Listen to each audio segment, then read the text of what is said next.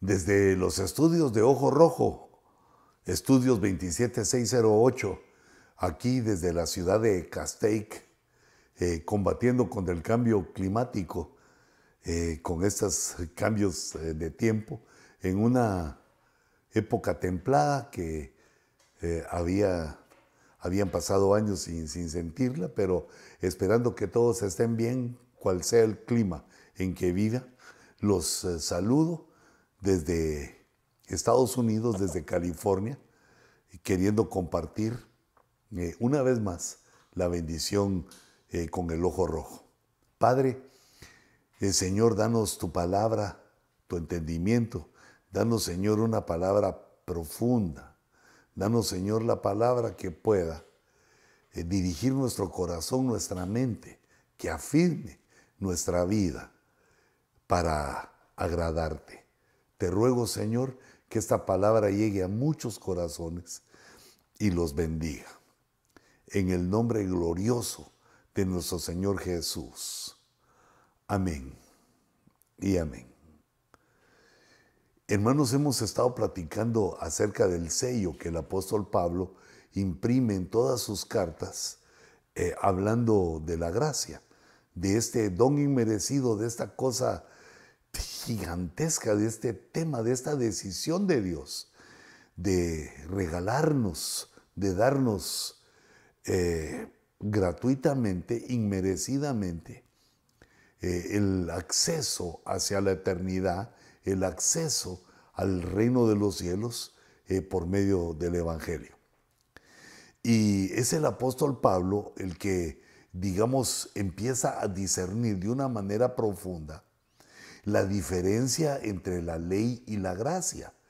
La revelación de la gracia no eliminaba a la ley, pero también le quitaba el lugar que antes había tenido eh, como cabeza, como estar encima de todo, y ahora venía la gracia que se sobreponía sobre la ley para que la ley quedara, eh, digamos, como sombras, como profecías y también como la muestra de aquello que Dios eh, considera pecado. Porque sin la revelación que la ley nos da del pecado, nosotros no sabríamos eh, cuál es el pecado, qué es lo que desagrada a Dios. Y por eso Pablo explica y dice que cuando él leyó que codiciar era malo, él entendió que la codicia era pecado. Solo lo pudo entender eh, hasta que él lo leyó en la ley y entonces luego ese conocimiento de que hay cosas que Dios aborrece, eh, ese conocimiento eh, se utiliza a favor de los convertidos que queremos agradar a Dios, que queremos vivir en el temor de Dios y sobre todo en la gracia. La gracia, pues, entonces, eh, si te pasas conmigo a mis apuntes, la gracia es aquella señal eh, mira, yo lo pongo aquí como señal, pero es una marca, es un sello.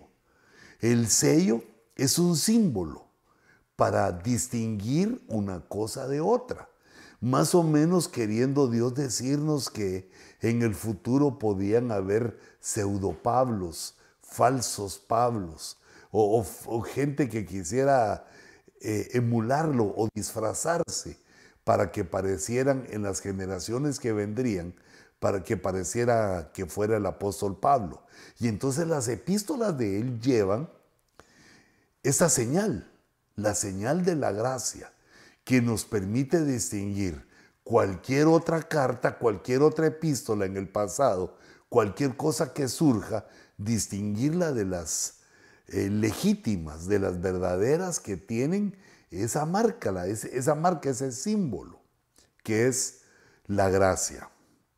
La marca también eh, dice que esa señal, esa marca, augura acontecimientos notables prontos a suceder. La gracia también nos da una visión al futuro, una visión de tipo eh, profética. Y aún más dice milagros y maravillas es lo que autentica eh, la gracia, milagros y maravillas por las cuales Dios autentica a los hombres enviados por Él. Eh, esta situación es muy importante porque nos hace entender que los milagros, las maravillas, las cosas que suceden en el Evangelio no son de nosotros, no son humanas, sino que es Dios utilizando a los humanos, pero sirve como señal para que todos los demás sepan quién es el auténtico enviado de Dios y quién pues está tomando un lugar de falsedad, quién está utilizando, digamos, el disfraz para ser un espía, para eh, involucrarse con los cristianos y llevarlos al engaño, a la confusión. La marca, el sello de la gracia, eh, nos hace ver no solo la legitimidad de la epístola, sino que también la legitimidad del ministro que está escribiendo en los corazones, eh, como vimos anteriormente, escribiendo las leyes de Dios en los corazones. Y, además, eh, pongo también ahí en el, eh, de, como el recordatorio para que te quede a ti y a mí, esa, esa marca es la prueba, es la prueba que estamos hablando de la causa, de una causa de Dios, que no es algo humano y por eso se utiliza, digamos, eh, como marca, en la palabra marca, en la palabra señal, se utiliza la palabra griega semellón. Semellón que quiere decir una señal, un secreto codificado. Es un recuerdo eh, que Dios quiere que tengamos, pero lo deja como un secreto codificado para que nadie venga a introducir otra carta, para que nadie venga a introducir otros pensamientos que no son los que Dios dejó. Por eso ponía ahí en el título que es un secreto codificado. ¿Y qué es lo que codifica? La gracia. Queda encriptada, queda, eh, digamos, escondida hasta que sea revelada, queda encriptada para que no lo pueda entender cualquiera, sino aquellos a quien el Espíritu Santo quiera revelarlo. Y que gracias a Dios y para la gloria de Dios, es algo que nos está pasando a nosotros en este momento, que el buen Dios nos está dando eh, esa bendición de este secreto codificado, revelárnoslos por medio de la palabra y por medio del programa del ojo rojo por medio de la predicación. La gracia está encriptada en las 14 epístolas de Pablo para recordarnos, para señalarnos que la gracia es fundamental, que no debemos regresar a la ley, no debemos regresar al judaísmo. Fueron facetas que ya pasaron. Dios está tratando con la iglesia de Cristo, con el Israel de Dios el Israel nacional queda en stand-by para la tribulación, queda en espera para darle Dios lugar en la tribulación cuando el Israel espiritual, la iglesia, sea arrebatada de la tierra eh, en el rapto, termina el trato de Dios con la iglesia y entonces eh, vuelve la oportunidad al Israel nacional para presentarse ante el mundo y ante Dios. Entonces, la gracia que estamos viviendo, la gracia que Dios nos dio es importantísima porque termina con el rapto. Cuando en el rapto la iglesia es arrebatada, entonces lo que queda es eh, los cristianos que fueron derrotados y a los que Dios les da otra oportunidad, que primero Dios ninguno de nosotros va a estar ahí, para eso nos, para eso os predico, para eso estamos en la comunión del Espíritu Santo, para ser del grupo que es arrebatado hacia el cielo. Pero te decía que la gracia termina con el rapto. Cuando el rapto llegue, eh, llegue el momento del rapto, que viene pronto, entonces termina la gracia y entonces los siete años que quedan de tribulación eh, la gracia ya, ya, ya no está. La gracia termina con el rapto. Entonces queda otro tipo de salvación por medio de la, bueno, siempre por medio de la fe en Cristo, pero por medio de la reconciliación y, para Israel y para la iglesia derrotada. Y para los pecadores e impíos, que mejor solo para los pecadores que quedaron en la tierra sin conocer a Cristo, eh, terminó la oportunidad. Son los siete años de venganza de Dios sobre la tierra y la humanidad y luego entrar en el milenio.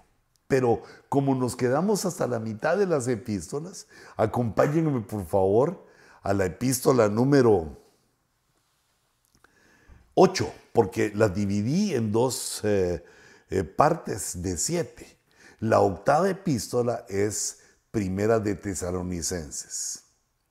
Y en el capítulo 5 mm, estaba notando yo, pues, o sea, me atrajo este verso, el verso 1, que dice, ahora bien, hermanos, ahora bien, hermanos, con respecto a los tiempos y a las épocas, no tenéis necesidad de que se os escriba nada.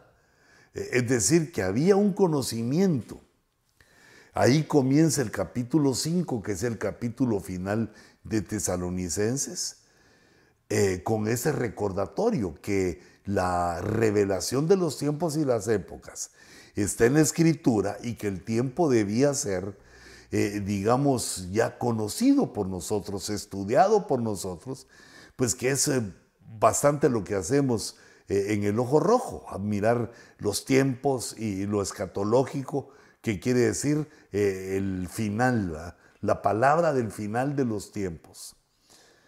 Pero el verso 28 del capítulo 5 de Tesalonicenses eh, vuelve a mostrarnos el sello paulino, la gracia.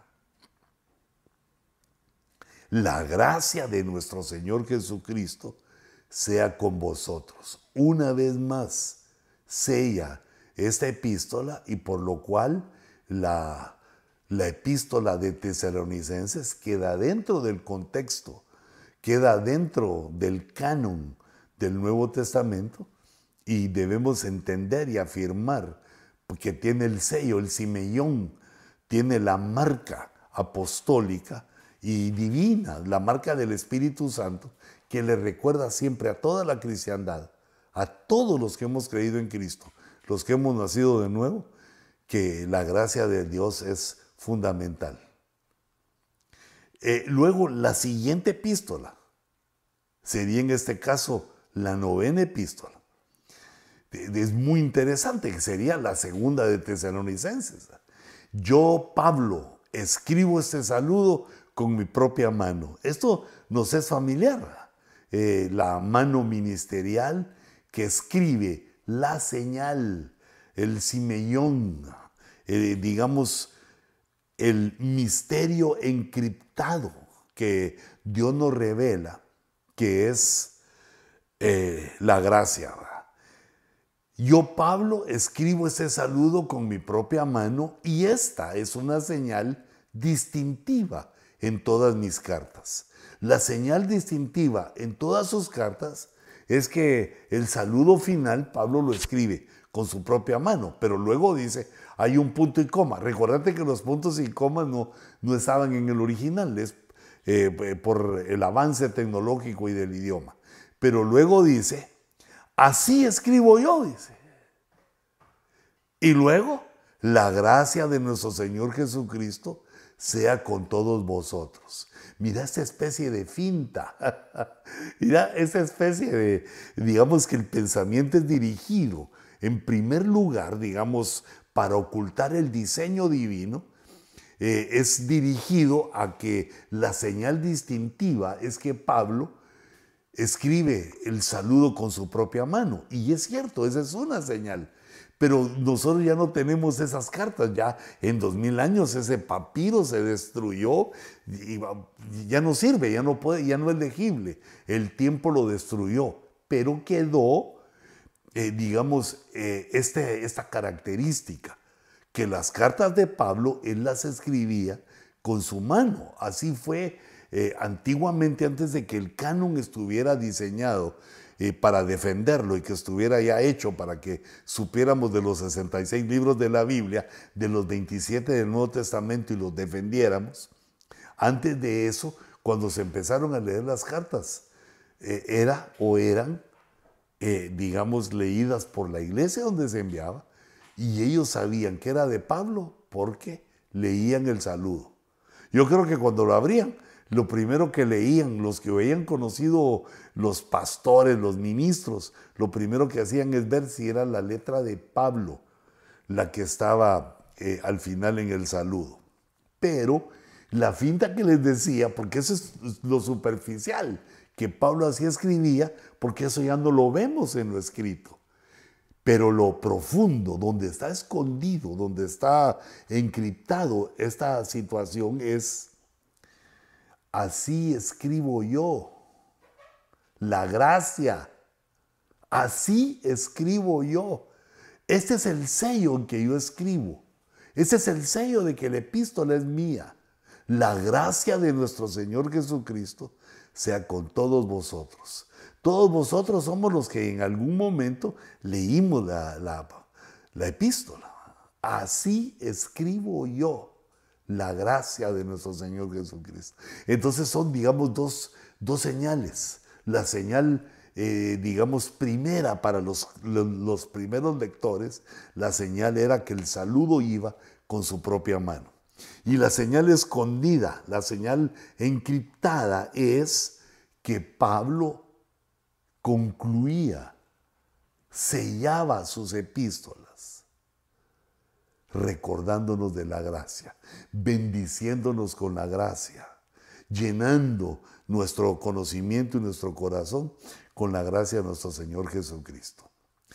Eh, yo le puse a, este, eh, a esta novena epístola, que es el segundo de Tesalonicenses, que aquí eh, se nos muestra como característica que eran las epístolas genuinas, el significado genuino, lo que hacía real y verdadera la epístola que Pablo estaba poniendo en nuestras manos, el conocimiento y la revelación que el Espíritu Santo le había dado y que estaba poniendo en nuestras manos. Eh, vemos entonces que los tesalonicenses recibieron bueno, no sé si más, pero por lo menos estas dos epístolas, eh, porque luego empezaron a aparecer una serie de epístolas eh, que se daban a varios autores, de las cuales no tenemos eh, el conocimiento que sean genuinos, porque o carecen de este, de este sello, o no son de Pablo, sino que son de algún escritor extra que no está entre los ocho, los ocho que Dios utilizó para escribir el Nuevo Testamento.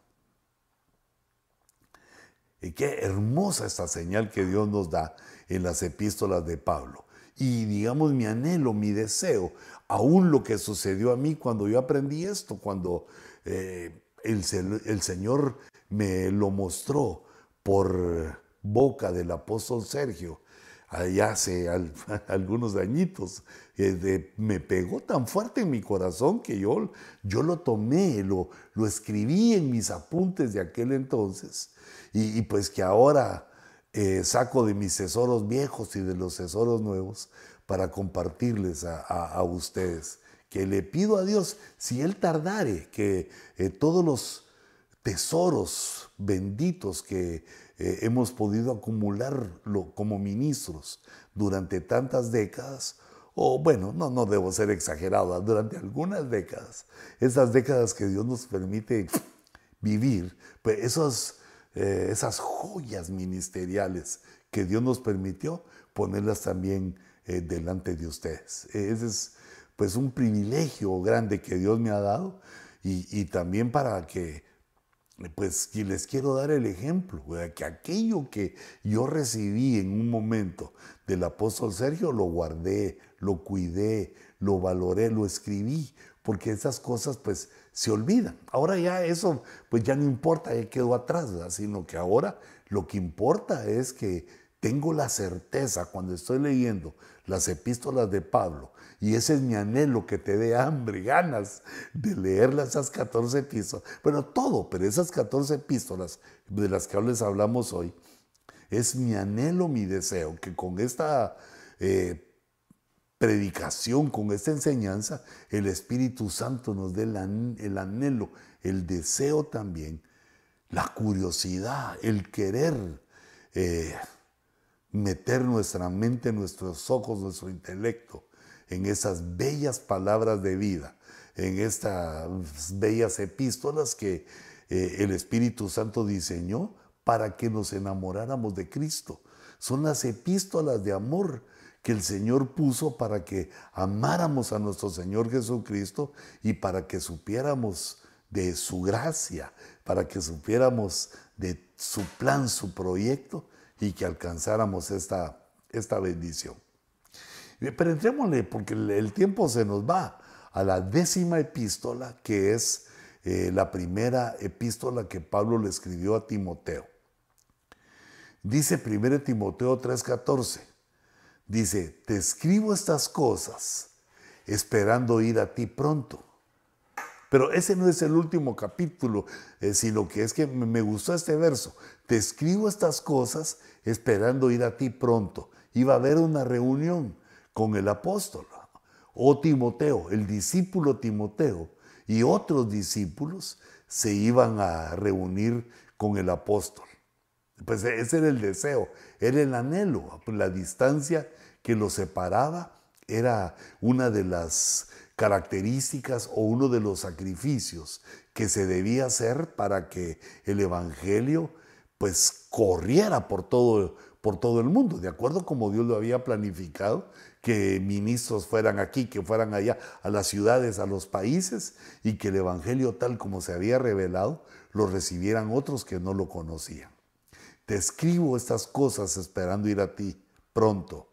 Oh Timoteo, guarda lo que se te ha encomendado. Como te decía anteriormente, fue lo que quise yo hacer En, mi, en mi tontera, en mi necedad, en mi debilidad. Quise guardar lo que se me había encomendado.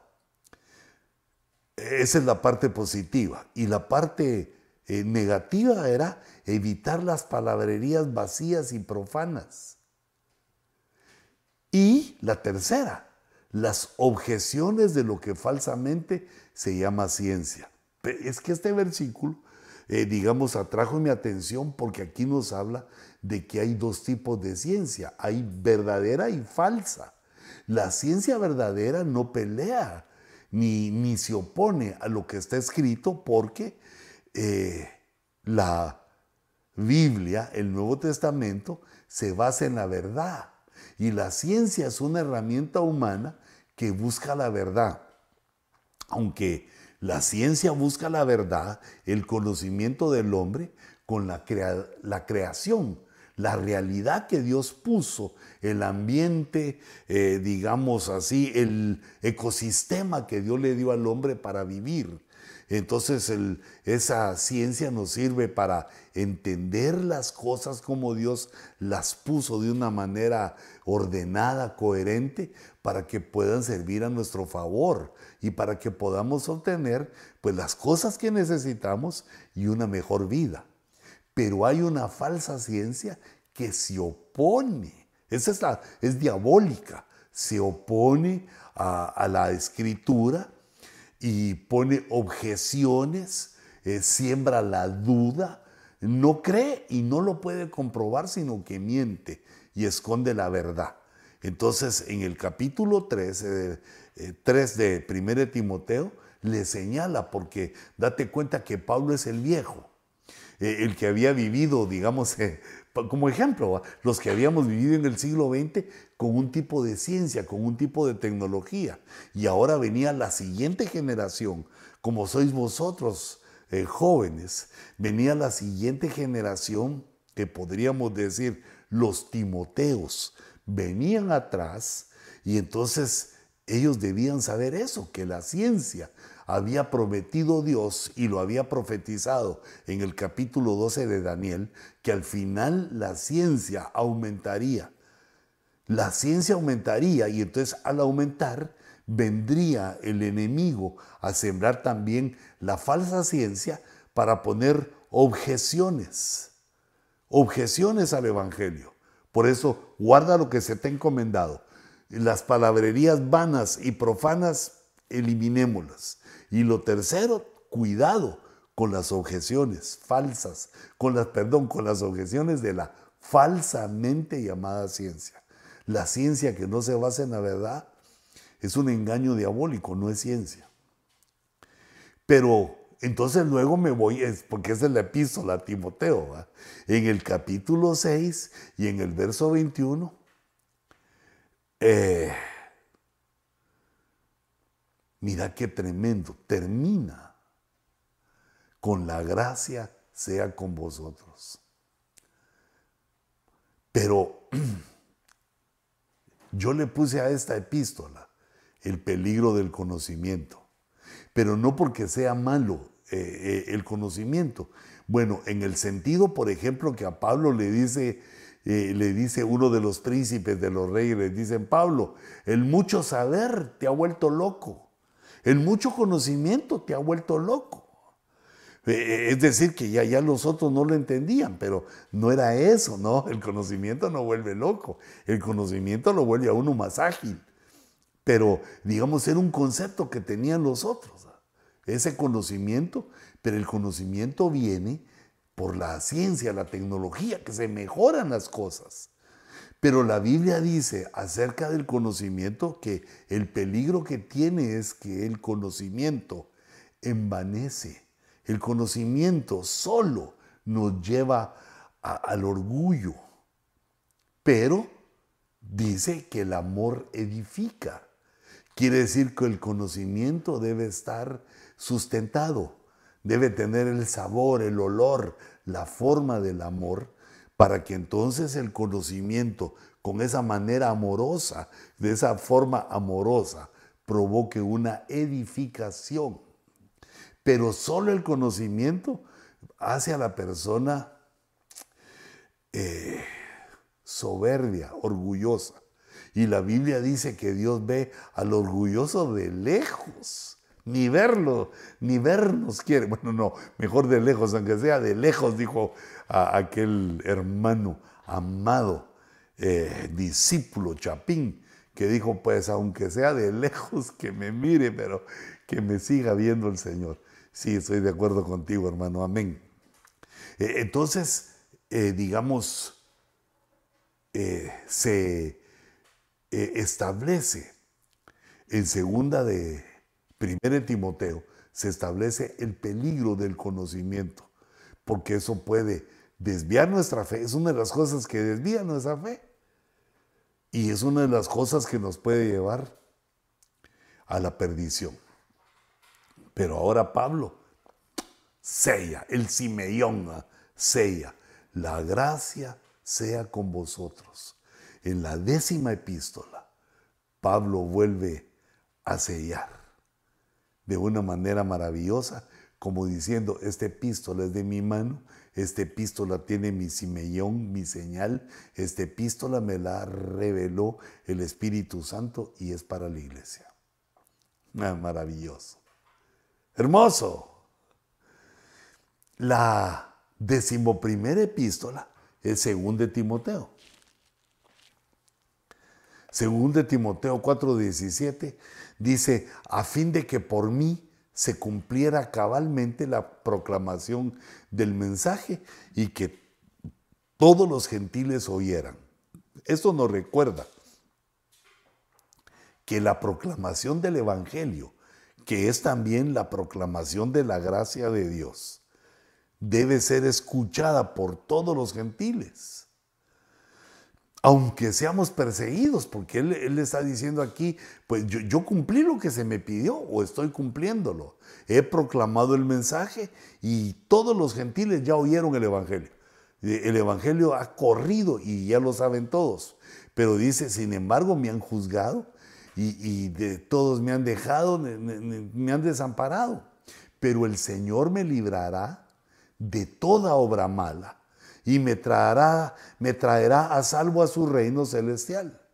A Él sea la gloria por los siglos de los siglos. E, es decir, que aquí está diciendo, yo sé por dónde voy, sé que agarré el camino estrecho, que hay un sufrimiento, pero voy por el camino, la puerta estrecha, y que yo voy a llegar, Dios me va a ayudar, Él me va a traer a salvo a su reino celestial. Y después lo adora, Él sea la gloria por los siglos de los siglos. Pero mire el verso 22, capítulo 4 de la segunda epístola a Timoteo. El Señor sea con tu espíritu. La gracia sea con vosotros. El Señor sea con tu espíritu. La gracia sea con vosotros. Y entonces aquí en esta eh, decimoprimera ocasión, en la onceava epístola, vemos cómo eh, nos enseña Pablo que parte de la gracia es el evangelismo. La gracia es el mensaje del evangelio que Dios envió para que lo sepan los gentiles. Aquí los gentiles se están refiriendo, se está refiriendo a los que nunca habían escuchado, a los que no sabían de las buenas nuevas que Dios enviaba por medio del Evangelio. No lo sabían y por eso no habían pasado de gentiles a cristianos, sino que vivían en la ignorancia, en la idolatría, en el engaño, en el error, hasta que debía de venir esta revelación, a pesar de que le causara problemas a Pablo o a los que nos toca eh, emitir ese mensaje, a pesar de los problemas, a pesar de los incrédulos, a pesar de los pecadores, porque dice, el Señor me librará de toda obra mala. Quiere decir que hacían obras malas contra Él. Él me librará y me traerá a salvo a su reino celestial. Pero, ¿cuál es el sello para que se proclame ese mensaje del, del Evangelio? ¿Cuál es ese sello? El Señor sea con tu espíritu, la gracia sea con vosotros. Eh, si te das cuenta aquí, Pablo está bendiciendo a Timoteo en lo individual. Cuando le dice, el Señor sea con tu espíritu. Y luego toma a toda la congregación, nos toma a todos los cristianos. La gracia sea con vosotros. Y esos vosotros somos nosotros. Que la gracia sea una parte fundamental de nuestra vida y no nos olvidemos que debemos proclamar el Evangelio de nuestro Señor Jesucristo, que el Evangelio es una parte, es decir, hacer evangelismo es una parte vital del evangélico, es una parte vital del que encontró a Cristo, del nacido de nuevo. No es un tesoro que se apropie para uno, sino que es un tesoro que hay que compartir con los que quieran. Nosotros solo debemos proclamarlo, predicarlo, exponerlo. Y ya luego en la decisión humana y en la voluntad de Dios, pues se desarrolla el plan que Dios tiene para aquella persona que la gracia sea con vosotros. La epístola número 12. Bueno, yo creo que todas son majestuosas, pero eh, esta me gusta mucho. Esta está en Tito. Bueno, en Tito en el capítulo 3 y verso 13, eh, leí el mensaje que Pablo le pone a este pastor llamado Tito es que se preocupe de los otros ministros, digamos ministros que no eran como él, porque Tito estaba en Dalmacia, Tito había, eh, estaba atendiendo la iglesia eh, de Dalmacia, que es lo que conocimos en el siglo XX como Yugoslavia y que ahora se ha convertido en varios países.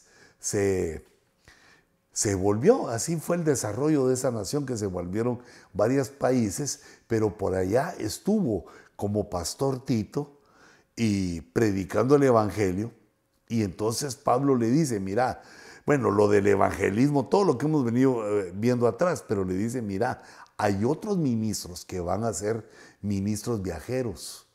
Preocúpate por ellos, mira que no les falte nada. Por eso dice, encamina con diligencia a cenas eh, perdón, hermanos, es que digamos cenas, me recuerdo que a todos nos encanta cenar y dice, eh, los eh, nutriólogos, a los que saben, dicen que es la comida que debemos evitar, pero bueno, ese cenas es con Z, pero al mencionarlo me recuerda a lo maravilloso que es eh, los sagrados alimentos nocturnos. Entonces, este Cenas era intérprete de la ley.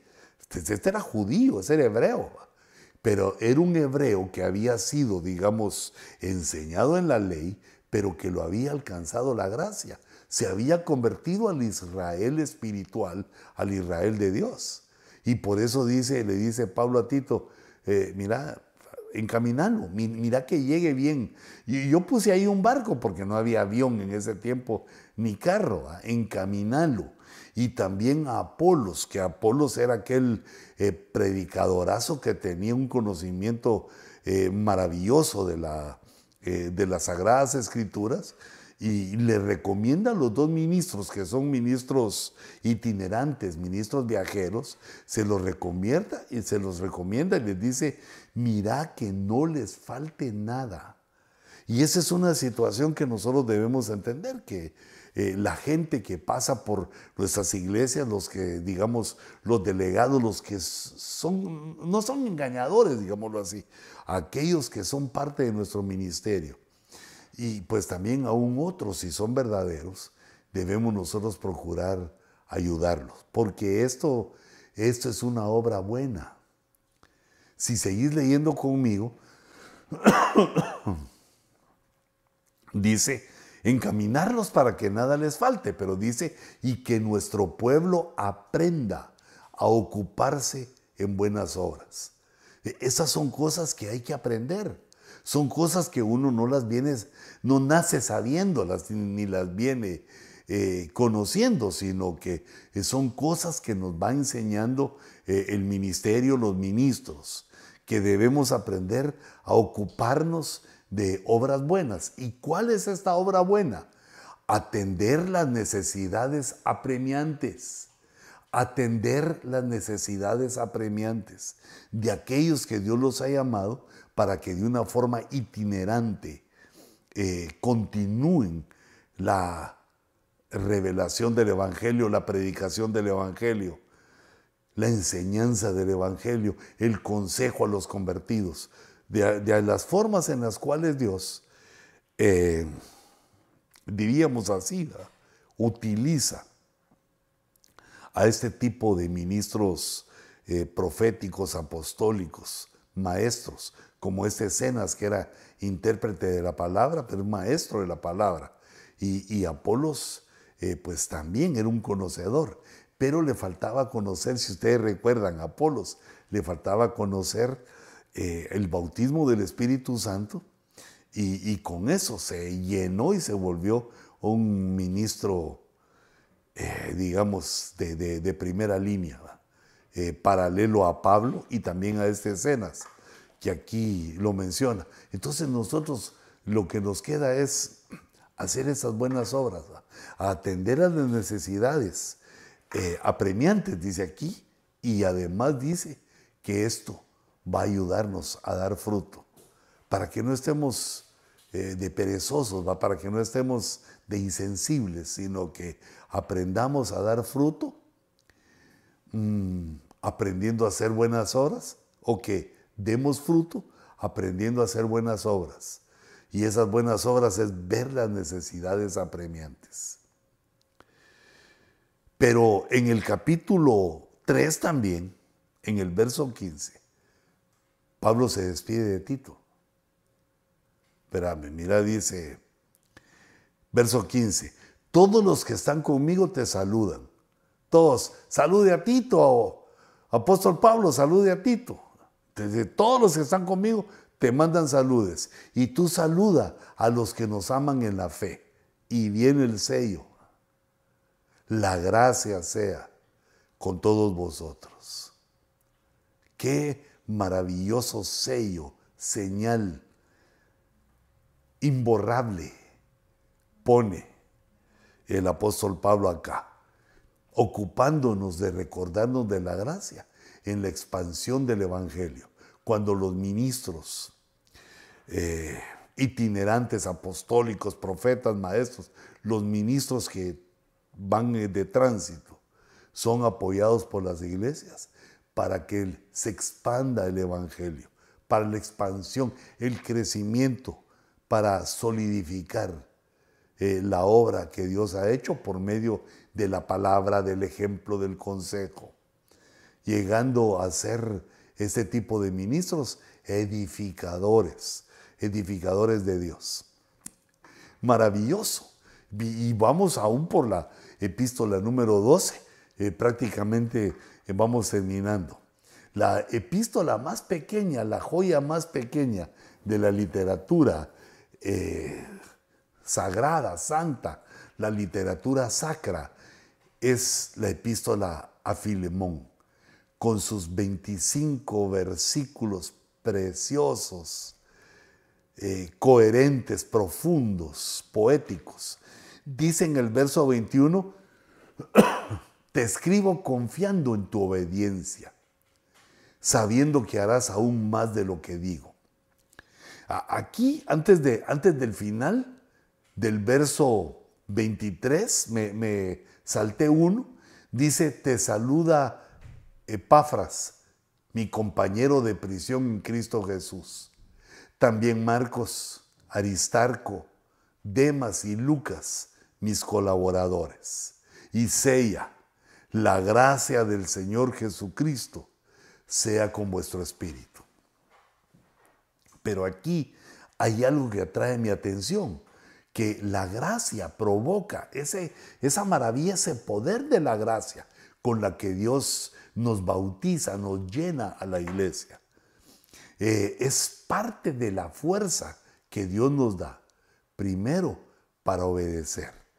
Cuando observamos atónitos las maravillas de la gracia, el regalo tan grande que Dios nos dio, un regalo que pasan los años y les vamos descubriendo más y más facetas, un regalo divino prácticamente infinito en el que no podemos llegar a captar todo, pero sí podemos ver su grandeza y majestad. Nos debe provocar, nos debe empujar a la obediencia, a darle un homenaje a Dios al habernos dado gratuitamente su gracia y darle como homenaje la obediencia.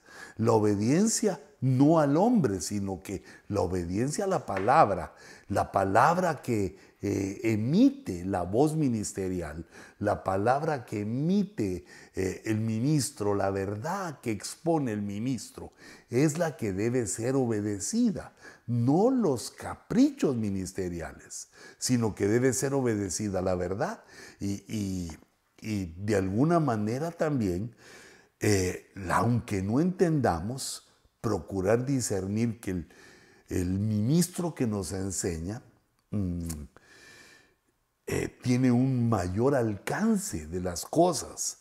Por eso, por eso es maestro, por eso nos está enseñando. Y entonces debemos eh, también sopesar el deseo ministerial, el deseo ministerial de aquel que nos enseña para poder nosotros obedecer.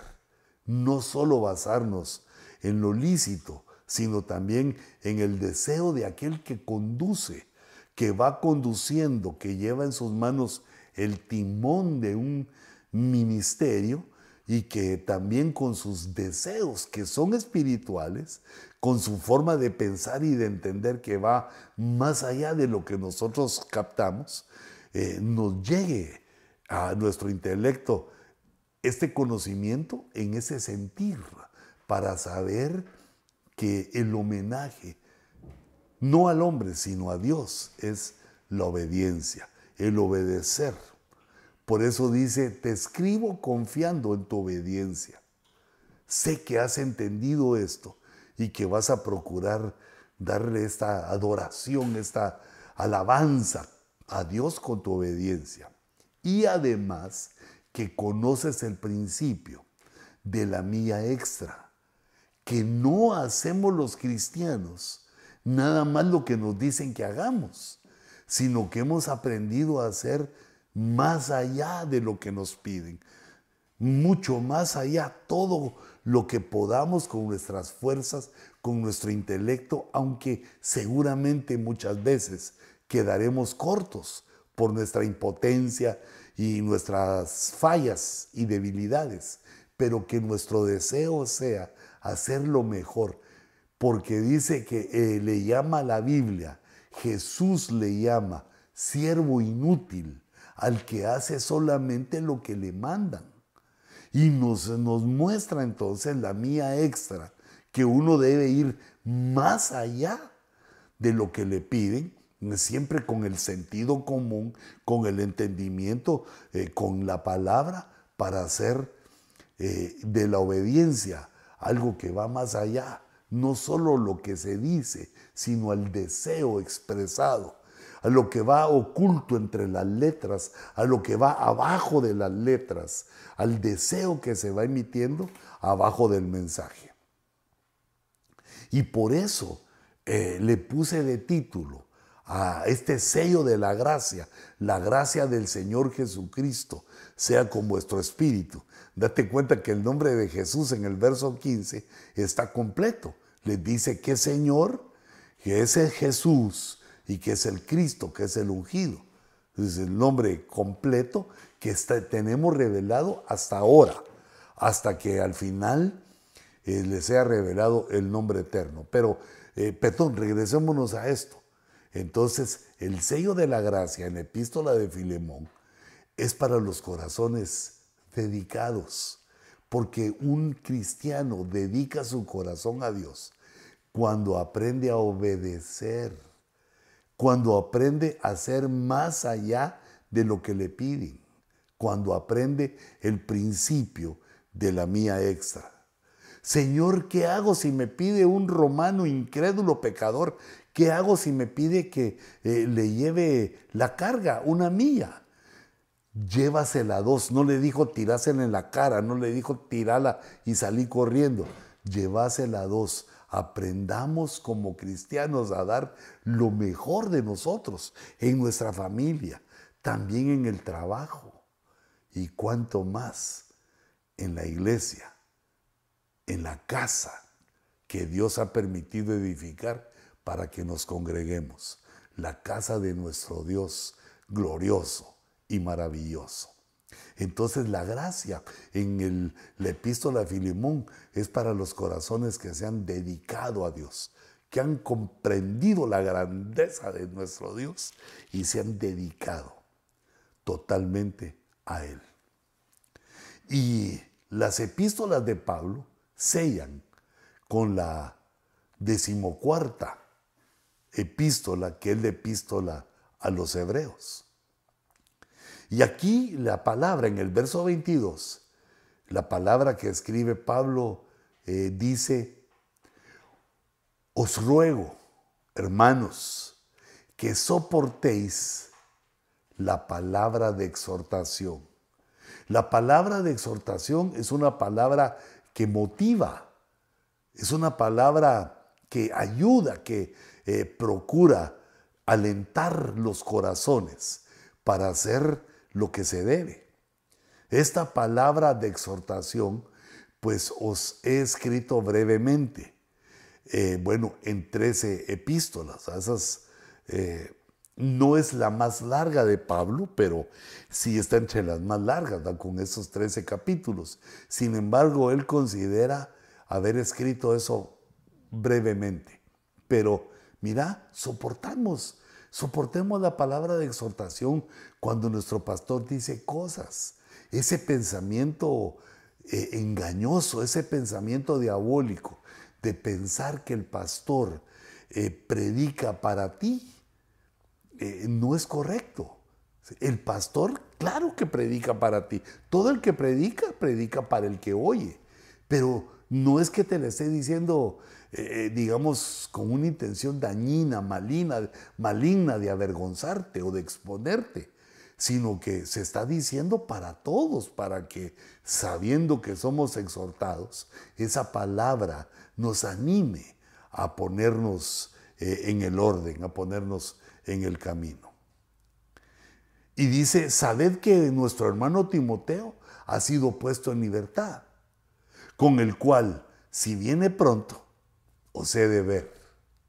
Estaba esperando que regresara Timoteo de la cárcel que le había tocado e, iban a llegar ahí hasta a donde estaban eh, estos hebreos, con el cual si viene pronto os he de ver.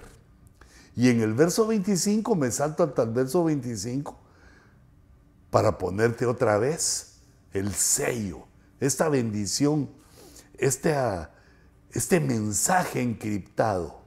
Dice el verso 25, la gracia sea con todos vosotros. Amén.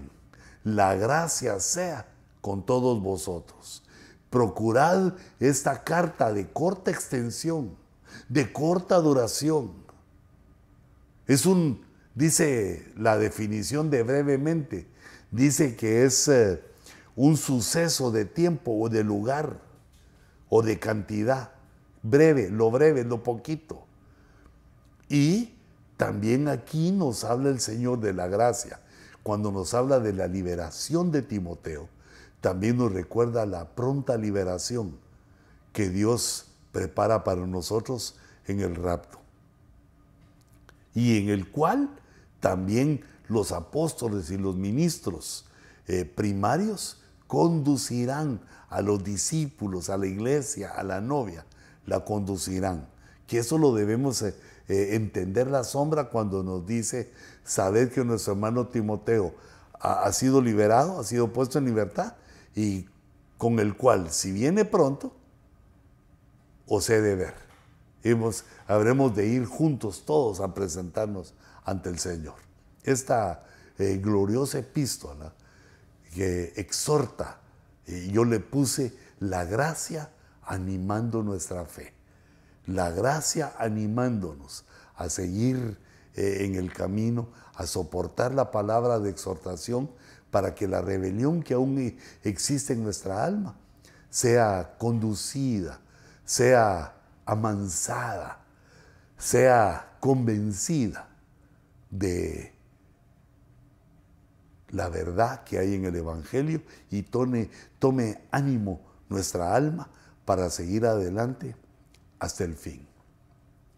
Padre, bendice a tus ovejas, al pueblo, Señor, que escucha este programa y aquellos también que por casualidad o de alguna manera tú los diriges para que vean el ojo rojo.